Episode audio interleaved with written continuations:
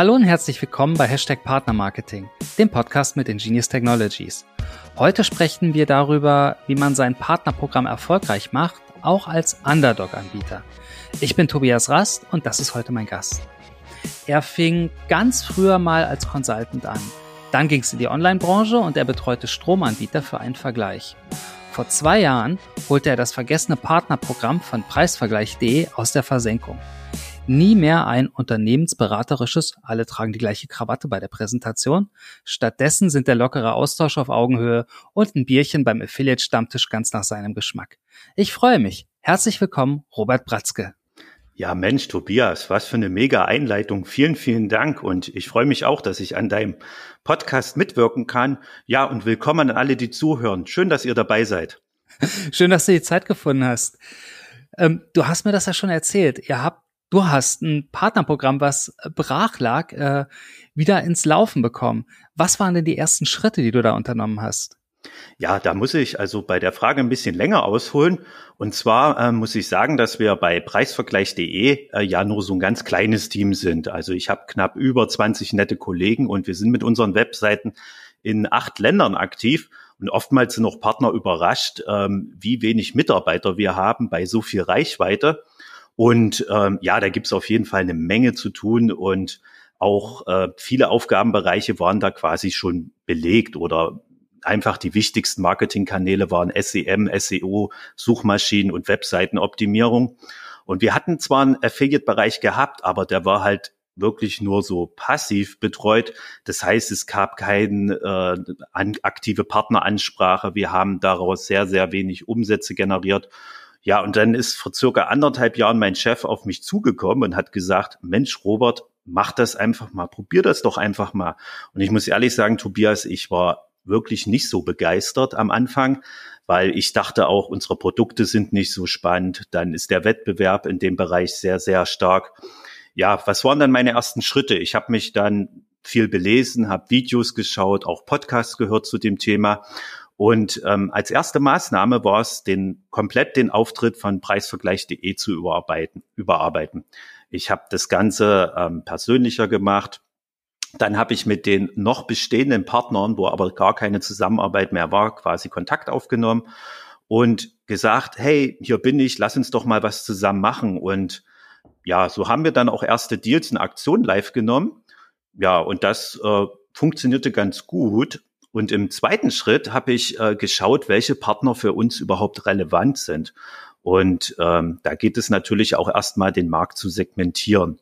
Äh, ich muss dazu sagen, dass wir im Affiliate-Bereich mit dem Thema DSL und Energiemarkt aktiv sind. Also wir bieten so Tarifrechner an, wo der Nutzer wechseln kann. Und das ist jetzt nicht erstmal spannend soweit. Aber es gibt dann doch ähm, viele Marktteilnehmer, die sich dem Thema bedienen. Wenn man da den Markt segmentiert, gibt es zum Beispiel Makler, es gibt Deal- und Schnäppchenportale, einzelne Blogs, welche sich mit dem Thema beschäftigen, Immobilienseiten oder auch Vergleichsseiten, welche halt die Dienstleistungen mit äh, unseren Werbemitteln einfach ergänzen wollen. Und ja, die habe ich dann einfach angeschrieben, mich persönlich vorgestellt und habe dann auch gesagt, also ähm, ja, hier bin ich und haben quasi also auch, äh, wir haben uns als Preisvergleich.de als Advertiser bei Publishern beworben. Und ähm, da war es mir halt auch wichtig, äh, persönlich Kontakt aufzunehmen und Vertrauen aufzubauen. Weil was ganz wichtig ist, Tobias, ist, selbst wenn man jetzt eine Website sieht und ähm, auch bestimmte Werbeflächen, dahinter steckt auch immer eine Person oder eine Gruppe von Menschen, die das ähm, vielleicht auch nur hobbymäßig oder nebenberuflich äh, betreiben. Und ja, da war es mir halt auch wichtig, die Leute da persönlich kennenzulernen. Ja, nach den ersten Aktionen kamen dann auch viele Publisher auf mich zu. Und ähm, dann habe ich im nächsten Schritt denen so eine Art Willkommensbroschüre gebaut. Ähm, was ist darin enthalten? Also wir haben uns da als Preisvergleich.de vorgestellt, ich habe mich da als Team vorgestellt, dann einfach auch ganz sympathisch gesagt, wer wir sind und ja auch so ein paar Trick, Tipps und Tricks äh, gegeben für Content, ein paar Claims für ihre Werbebotschaften. Und ich habe die auch äh, in der Broschüre unserer Publisher habe ich gesagt, Mensch, ähm, scheu dich nicht, uns anzurufen. Lass uns einfach was ähm, zusammen machen. Wir helfen dir. Und ich muss sagen, das kam unheimlich gut an. Und ähm, da sind also auch erste Publisher auf mich zu und ähm, wir haben dann zusammen Deals gemacht, wir haben zusammen Werbemittel gestaltet und so entstand dann auch eine vertrauensvolle Zusammenarbeit. Lustig ist auch, dass sich jetzt nach der Corona-Zeit ähm, mehrere Publisher mit mir auf ein Bier verabreden wollen, was ich so ganz witzig finde. Und ja, jetzt mittlerweile ist es so, also wir sind also auch etabliert. Ich habe da so wöchentliche Weeklies mit sehr vielen Publishern und ähm, es ist auch schön, wenn man so hört, wenn Publisher auf einen zukommen und sagt, hey, ähm, habt ihr eine Aktion für uns? Äh, lass uns doch mal was zusammen machen. Ich finde, du hast jetzt ganz, ganz viele Dinge gesagt, die, die ich extrem wichtig finde, wenn man erfolgreich Partnermarketing betreiben will. Ich fand's gut, du hast gesagt, du hast angefangen erstmal mit einer Analyse und erstmal mit Segmentieren. Ne? Erstmal, ja, erstmal alles sortieren, genau. für sich auch. Ähm, ähm, dann fand ich es äh, ganz äh, spannend, dass du gesagt hast, ihr habt euch bei Partnern beworben. Ähm, da will ich gleich noch ein bisschen was zu hören, weil ähm, das ist nämlich auch diese Logik. Partnermarketing funktioniert ja oft auch wie ein Pull-Netzwerk, also dass Partner sich genauso wie Advertiser ähm, die Kooperation aussuchen und das hast du auch schon anklingen lassen. Ihr seid da auf Augenhöhe unterwegs. Ähm, und ähm, einer meiner wichtigsten Sätze ähm, war da auch schon drin für, für das Thema Partnermarketing. Der heißt nämlich, äh, Publisher sind Menschen und auch das hast du schon gesagt. Also eigentlich war das jetzt fast schon der, der Rundumschlag äh, für was muss man denn zumindest mal für ein Mindset haben, um erfolgreich Partnermarketing zu betreiben oder erfolgreich mit Partnern zusammenzuarbeiten. Du hast gerade gesagt, ihr bewerbt euch bei Publishern. Erzähl mal ein bisschen mehr dazu. Ja, also wie gesagt, ich habe dann ähm, nach der Marktsegmentierung habe ich geschaut, wie halt die einzelnen Publisher funktionieren. Ein Dealportal funktioniert anders als zum Beispiel ein Makler. Ein Makler möchte einfach den iFrame haben, der möchte halt seine Kunden mit dem kompletten Angebot unserer Dienstleistung bedienen, während jetzt ein Dealportal ähm, nur so ein spezielles Schnäppchen sucht und ähm, vielleicht auch ähm, Displaywerbung, also so einen speziellen Deal aus einer Aktion heraus. Und ähm, ja, ich habe dann einfach zusammen mit meinem Team geschaut, was man machen kann, also auch intern. Wir haben da so ein ganz gutes Marketing-Team und auch mit den Kollegen habe ich gesprochen und habe gesagt, Mensch, lass uns doch mal einen Deal draus machen. Und mit diesem Deal bin ich dann los, äh, quasi direkt auf die Publisher zu und habe gesagt, hey, ähm, wir sind preisvergleich.de, schaut mal, wir möchten mit euch folgenden Deal ausprobieren. Habt ihr nicht Lust auf uns? Und da haben die gesagt, na klar, lass uns das probieren. Und ähm, ja, wie gesagt, das kam sehr, sehr gut an in den Branchen, in denen ihr schwerpunktmäßig unterwegs seid, also Energie und DSL, also das sind ja Dauerschuldverhältnisse. Wie macht man da denn einen Deal? Hast du ein Beispiel, wie sowas aussieht? Ja, kann ich dir sagen. Also ich muss natürlich sagen, ähm, es ist gar nicht so einfach, ähm, Energie spannend zu machen. Ja, ähm, wenn man jetzt einen Strom- oder Gasanbieter wechselt, da fehlen einfach die Emotionen. Ich renne ja jetzt nicht zu meinem besten Freund und sage, juhu, ich habe meinen Stromanbieter gewechselt. Das mache ich dann eher, wenn ich eine Reise buche oder mir eine neue Küche äh, kaufe, so nach dem Motto, ähm, ja, ich fahre nächste Woche in die Karibik. Ähm, Dennoch ähm, ist aber der Energieanbieterwechsel, ich mache das jetzt mal am Beispiel Energie, wenn das okay ist, ähm, in den letzten Jahren zunehmend spannend geworden, ähm, da die Energiekosten ein erheblicher Kostenfaktor darstellen. Und jetzt auch gerade zu Homeoffice-Zeiten ist das Thema sehr, sehr relevant. Und ähm, auch wenn Leute umziehen in eine neue Wohnung, ähm, ist es entscheidend, mit einem guten Angebot da zu sein. Und genau auf so eine Publisher, zum Beispiel Immobilienseiten, Makler, auf die haben wir uns dann konzentriert. Oder wenn man einmal im Jahr seine Jahresendabrechnung bekommt, ähm, kann man zum Beispiel zu Black Friday äh, einen spannenden Deal machen zum, zum Energieanbieterwechsel. Und das funktioniert dann immer ganz gut. Und darauf haben ja die Publisher auch äh, Lust drauf. Und ich muss ganz ehrlich sagen, wenn ein Publisher ein gutes Geschäft mit uns macht, weil halt auch der persönliche Kontakt und die Kommunikation stimmt, dann machen wir als Advertiser auch ein sehr gutes Geschäft. Das würde ich gerne nochmal vertiefen. Also wie bringt man Strom an den Mann? Und du, du hast es schon angeschnitten, weißt du, das ist, das ist nicht so schön emotional wie eine Reise. Und ja, es lässt sich vergleichen, aber äh, hm, nur in Vergleich reinpacken ähm, steigert ja auch nicht so so die Nachfrage, zumindest nicht so, wie man sich das als Anbieter wünscht. Ähm, Und ich finde es ganz spannend, auch was du schon angesprochen hast. Also neben den Vergleichen, den Deals und den Cashbackern, die wahrscheinlich ein Muss sind ähm, und wahrscheinlich auch sehr erfolgreich sind, ähm, geht da ganz sicher noch mehr, oder? Ja, natürlich. Also Strom ist wirklich äh, total ich sag's mal so, ein langweiliges Produkt. Ja, äh, man kann aber, es gibt, also es gibt, wie gesagt, saisonale Aktivitäten oder Ereignisse, wo der Stromanbieterwechsel relevant ist. Äh, zum Beispiel, wenn man wirklich die Jahresendabrechnung bekommt, wo jeder Nutzer dann auch weiß, aha, äh, das sind meine Stromkosten und hier muss ich aktiv sein. Eine andere Sache ist und auch eine sehr, sehr spannende Möglichkeit, welche gut funktioniert, ist, dem Produkt oder der Dienstleistung Energie dann noch ein emotionales Produkt dazugeben. So haben wir uns dann mit anderen Partnern auf der Energieanbieterseite zusammengesetzt und gesagt, was könnte man denn machen? Und ähm, so gibt's zum Beispiel dann bei Stromwechsel ähm, dann auch ein Netflix-Abo dazu. Und das ist dann schon wieder spannend ähm, für einzelne Kunden, wenn man sagt, hier wechsel deinen Stromanbieter und wenn du das in dem Zeitraum machst, ähm, kriegst du von uns ein Netflix-Abo dazu. Und da freuen sich natürlich dann auch Deal- und Schnäppchenportale, weil das ist dann auch ein Produkt mit der Marke Netflix zum Beispiel.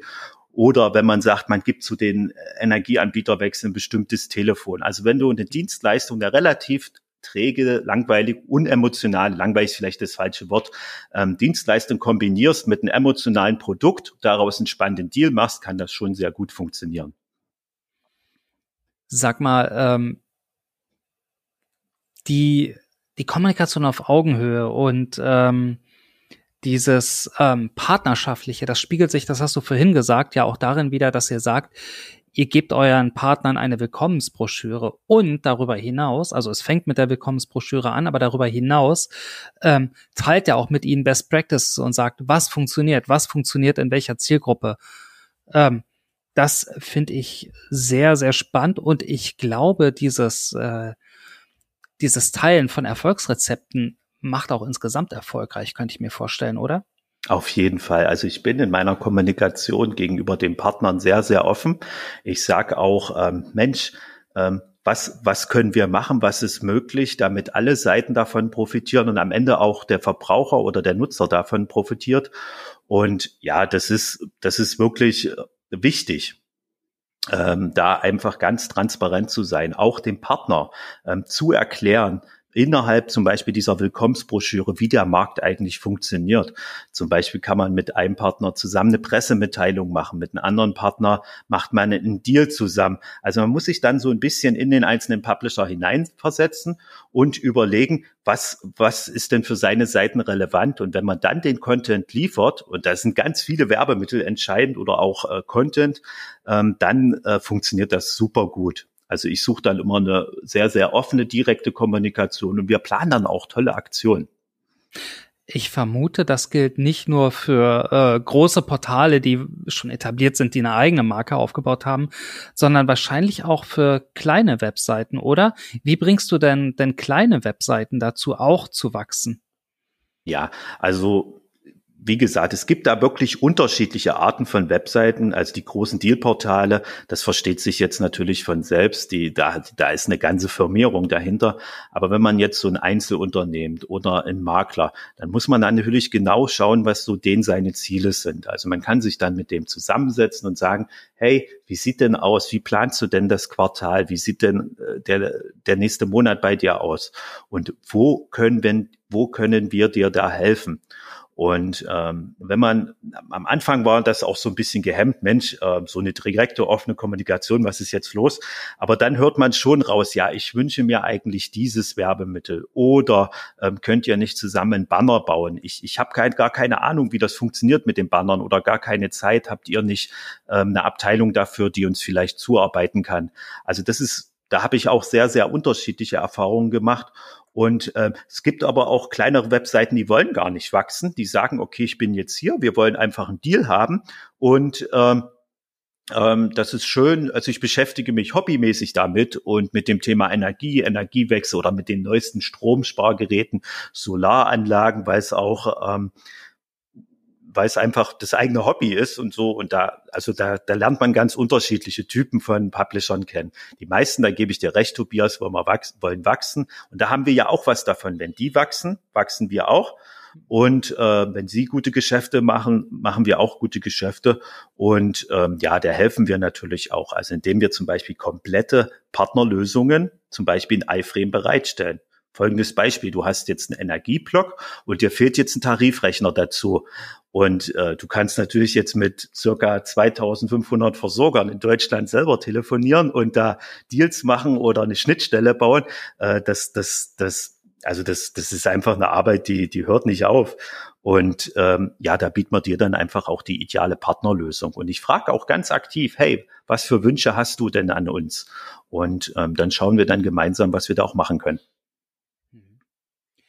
äh, wenn du nach den Wünschen fragst, was kommen da denn für Wünsche? Sind das oft so die individuellen Werbemittel, von denen du gesprochen hast? Oder, oder Deal oder Provision oder, oder wie muss man sich das vorstellen? Ja, genau. Also wenn ich jetzt zurück auf Publisher-Ebene gebe, ähm, sind die Wünsche ganz unterschiedlich.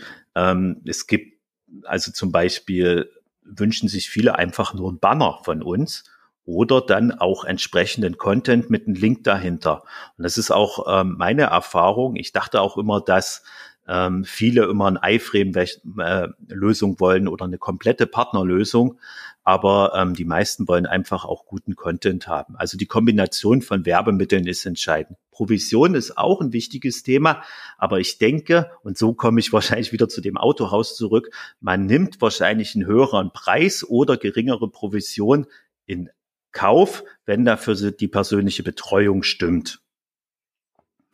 Und manchmal ist es auch so, wir können dann auch, was Provision betrifft, nicht das bezahlen immer, was vielleicht direkte Wettbewerber oder Marktführer zahlen. Aber das gleichen wir ganz gut aus durch halt eine persönliche Kommunikation durch andere Hilfestellungen. Du sprichst da gerade so ein bisschen eure Underdog-Position an. Ähm, ich nenne es jetzt einfach mal ganz frech Underdog-Position, weil ähm, die großen Preisvergleicher, ich glaube, wir können sie auch mal nennen, Verivox und Check24, die sind natürlich um einiges bekannter. Ähm, das heißt bei euch wahrscheinlich auch, dass ihr dann einfach auch ein bisschen kreativer seid äh, oder sein müsst sogar. Da gebe ich ähm, dir vollkommen recht. Ich würde auch ähm, dieses Underdog zurückspielen, weil ähm, rein marktanteilstechnisch sind wir mal Preisaufgleich.de mittlerweile Platz drei.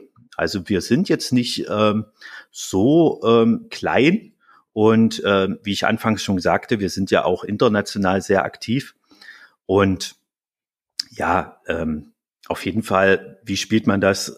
Also man muss natürlich, also wir schaffen es oft mit unseren Partnern individuelle Deals zu machen. Wir haben ja auf der einen Seite, wir haben ja jetzt über die Publisher gesprochen, aber wir haben ja auf der anderen Seite zum Beispiel im Energiebereich auch die Energieversorger und die DSL-Anbieter. Und mit den Partnern muss man sich dann genau so zusammensetzen und sagen, okay, wir haben Tarif X, aber was können wir zum Beispiel mit unserer äh, Dienstleistung noch dazu machen? Thema Netflix-Abo, um ähm, das um halt ein Produkt zu bieten, was es vielleicht nur bei uns gibt. Und ich empfehle auch jedem Verbraucher, ruhig mehrere Vergleichsportale sich anzuschauen, ähm, weil es da doch erhebliche Unterschiede gibt zwischen dem, was man an einem Produkt oder einer Dienstleistung abschließen kann. Und wir schaffen das mit sehr guten individuellen Deals. Spannend. Ähm, wo du das gerade ansprichst, ähm, ihr seid ja sozusagen in so einer Mittelposition. Das heißt ja einerseits Partnerschaften mit den Publishern und andererseits natürlich genauso Partnerschaften mit den Produktgebern.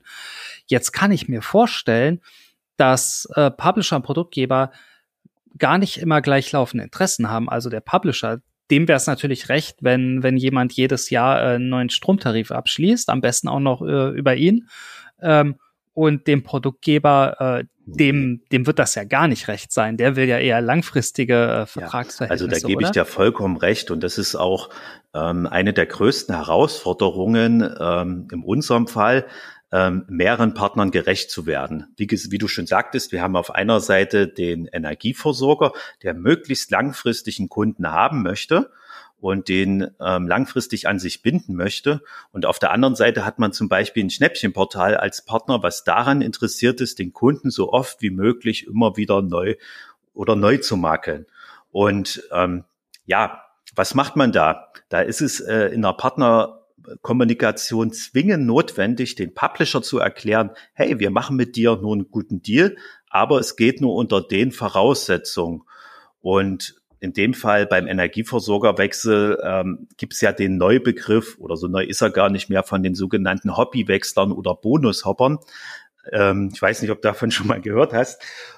Auf jeden Fall ähm, müssen die dann in dem Fall leider ausgeschlossen werden weil sonst würde der Deal wiederum nicht funktionieren. Weil was haben wir denn am Ende davon, wenn ähm, der Energieversorger sagt, nein, den Kunden lehnen wir ab, weil wir genau wissen, dass er monatlich im nächsten Monat ähm, zum anderen Versorger wechselt. Denn dann hat der Energieversorger negative Deckungsbeiträge und man darf dann nicht vergessen, erst am Ende der, der uns die Provision bezahlt. Und es ist dann gar nicht geholfen, ähm, wenn ein Partner kündigt, nur weil wir ihnen schlechte Kunden vermitteln. Und da ist es auch wichtig, auf der einen Seite dem Publisher genau zu erklären, wie zum Beispiel Energie Energieversorger ticken und ähm, mit dem Energieversorger zu sprechen, was für ein Deal auf einem bestimmten Publisher möglich ist.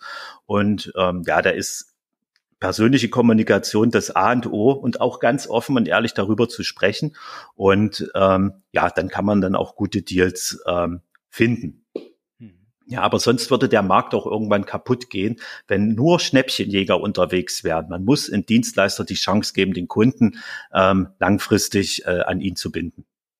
Das ist spannend, was du da sagst, weil ich habe das Gefühl, äh, wenn man so über einige der der einschlägigen Portale guckt, dass die die Endkunden ja gerade zu zu Schnäppchenjägern erzogen werden.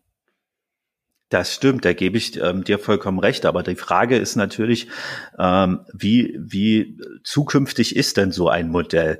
Ähm, was, was haben wir denn von Laufdauer Schnäppchenlegern oder Bonushoppern? Weil dann sagt irgendwann der Energieversorger oder der große DSL-Anbieter, nein, so einen Kunden möchte ich nicht. Ähm, ich äh, schließe kategorisch aus Kunden mit ein Monatsverträgen, das können die auch machen.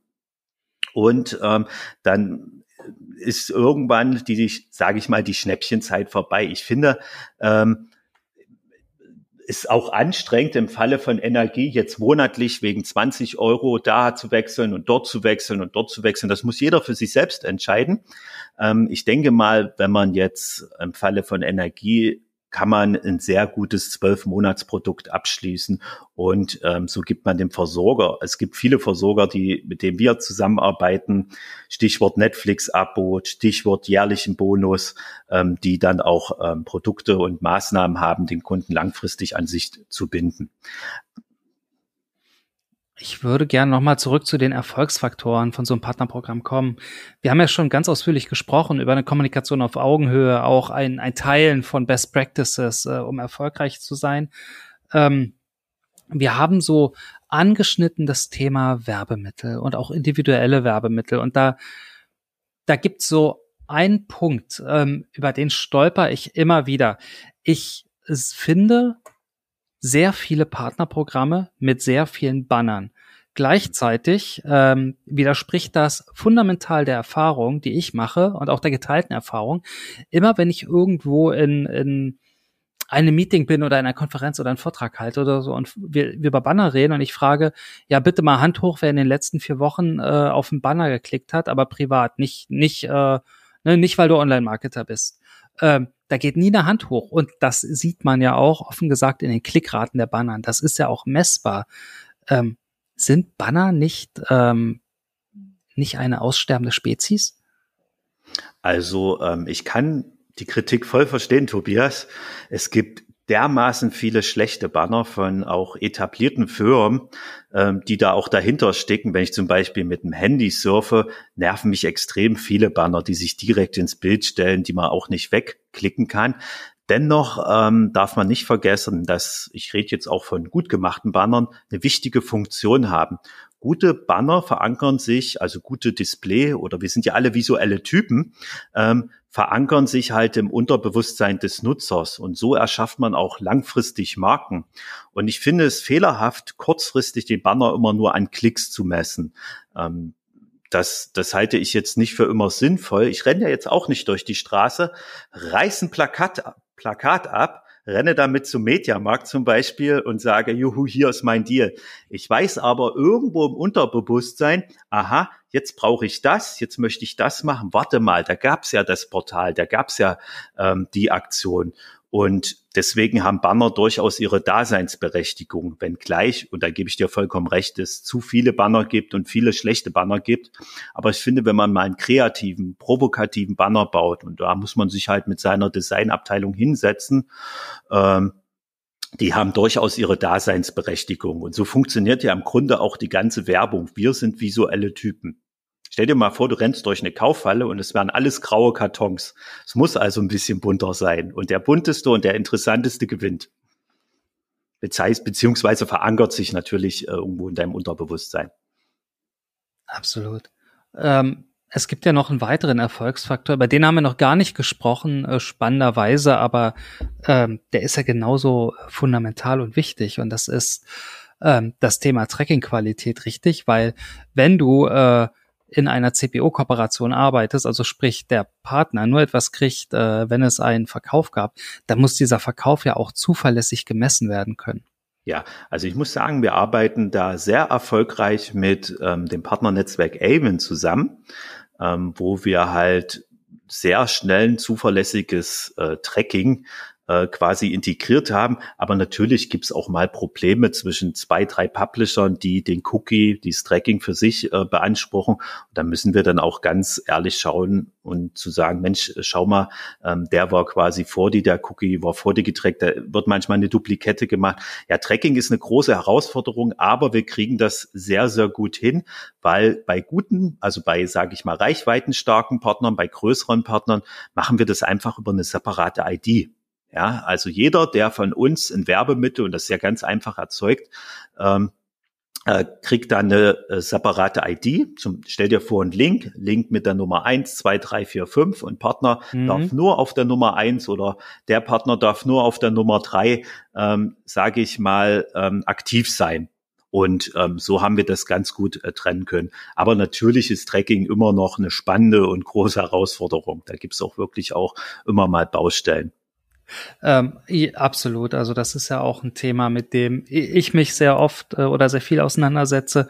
Und das gibt tatsächlich diese ganzen Themen aktuell die Browserregulierung, dass man immer eine Click-ID mitgibt, dass man die mitspeichert, dass man noch ein paralleles System hat, was speichert, dass die Attribution, das hast du gerade auch schon gesagt, dass die Attribution fair ist, dass wenn mehrere Partner oder vielleicht sogar Kanäle in der Kette sind, ähm, dass transparent und fair gesagt wird, an wen das attribuiert wird, ähm, dass auch die Tracking-Weiche oder die Attribution fair gestaltet ist. Also mein Lieblingsbeispiel ist immer, dass nicht ähm, das Markenkeyword der Google Brand Kampagne zum Beispiel am Ende dem Publisher den Cookie Cloud oder den Sale Cloud.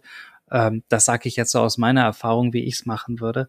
Ähm, und äh, genau, da, da glaube ich auch, das ist ein ganz, ganz wichtiger Punkt. Ähm, Weiterer Erfolgsfaktor sind, glaube ich, auch noch die Provisionen, oder? Ähm, wie macht man das eigentlich als Programmanbieter? Ähm, wie misst man das oder wie, wie macht man es wettbewerbsfähig? Weil ich kann mir vorstellen, da kommen immer Partner und sagen, ha, der zahlt aber mehr oder da kriege ich aber oder mach mal.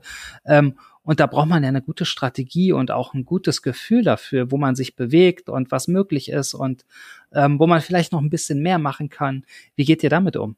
Also die Provision ist ganz klar ein harter Erfolgsfaktor. Und als erstes schaut man natürlich, als Publisher kann ich auch vollkommen verstehen, äh, wo kriege ich die meisten Provisionen. Aber hier kommt dann auch wieder das Partnermarketing zum Tragen, beziehungsweise der persönliche Austausch.